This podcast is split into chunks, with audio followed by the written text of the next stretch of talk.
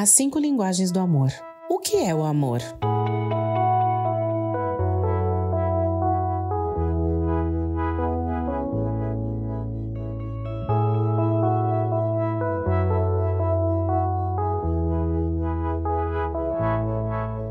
Como diria o músico Renato Russo, quem inventou o amor me explica, por favor. Afinal, o amor é fogo que arde sem se ver. É ferida que dói e não se sente. É um contentamento descontente. É dor que desatina sem doer. Isso diria o poeta Luiz de Camões.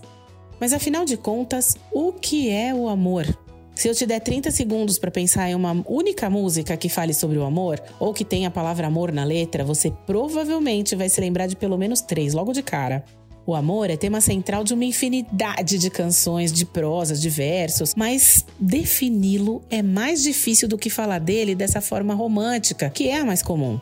Da mesma forma, se eu pedir para você relacionar num papel as pessoas que você ama, certamente os nomes que vão aparecer em primeiro lugar são do seu cônjuge, dos familiares e de alguns amigos.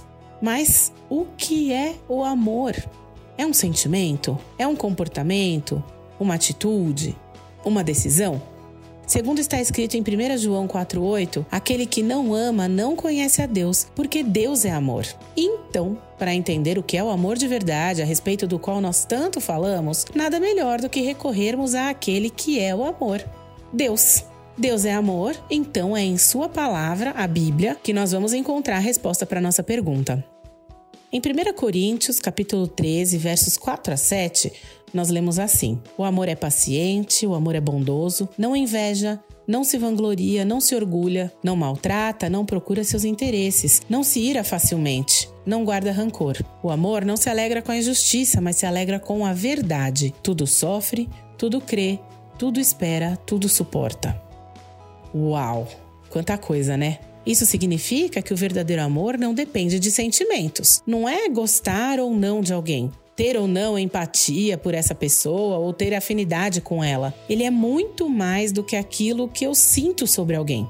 Quando eu consigo fazer tudo que está nessa lista aí de 1 Coríntios 13, ou seja, ser paciente bondoso, não ser ciumento, presunçoso, orgulhoso ou grosseiro, não exigir que as coisas sejam a minha maneira, não ser irritável nem rancoroso, não me alegrar com a injustiça e sim com a verdade, nunca desistir, nunca perder a fé, sempre ter esperança e sempre me manter firme, tudo isso, apesar dos meus sentimentos e independentemente do que os outros estão fazendo, então aí sim é amor. Quando eu nego a raiva, o egoísmo, o rancor e eu busco ser uma pessoa paciente, alegre, gentil e amável, é aí que o amor aparece.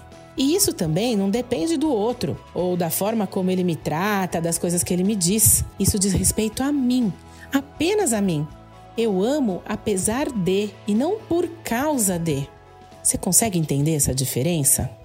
Lá em João 15,13 diz assim: Ninguém tem maior amor do que este, de dar sua vida pelos seus amigos. Isso quer dizer que a maior declaração de amor que qualquer um de nós poderia receber já foi feita.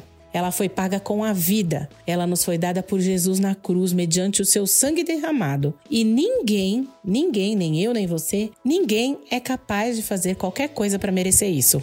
O verdadeiro amor, ele ama primeiro, ele não desaparece se o amor não for correspondido e ele suporta todas as coisas. O amor de verdade ama até o inimigo. Só Deus para nos amar dessa forma. E amar não significa concordar com o outro, aceitar o que ele faz de errado contra nós, mas também não é falar do que ele faz de bom, elogiar ou mesmo devolver na mesma moeda. Não é orar por essa pessoa, dar suporte espiritual a ela, agir bem com ela, desejar bênçãos para sua vida. Quando decidimos agir assim, conseguimos amar alguém.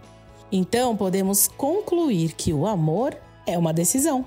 Eu decido amar você apesar de quem você é, apesar do que você faz, apesar de quem eu sou e apesar do que eu faço. Nós amamos porque ele nos amou primeiro. 1 João 4,19. Então, Agora faça uma reflexão diante de Deus. Quem você precisa amar hoje? Peça que Deus ajude você nessa tarefa.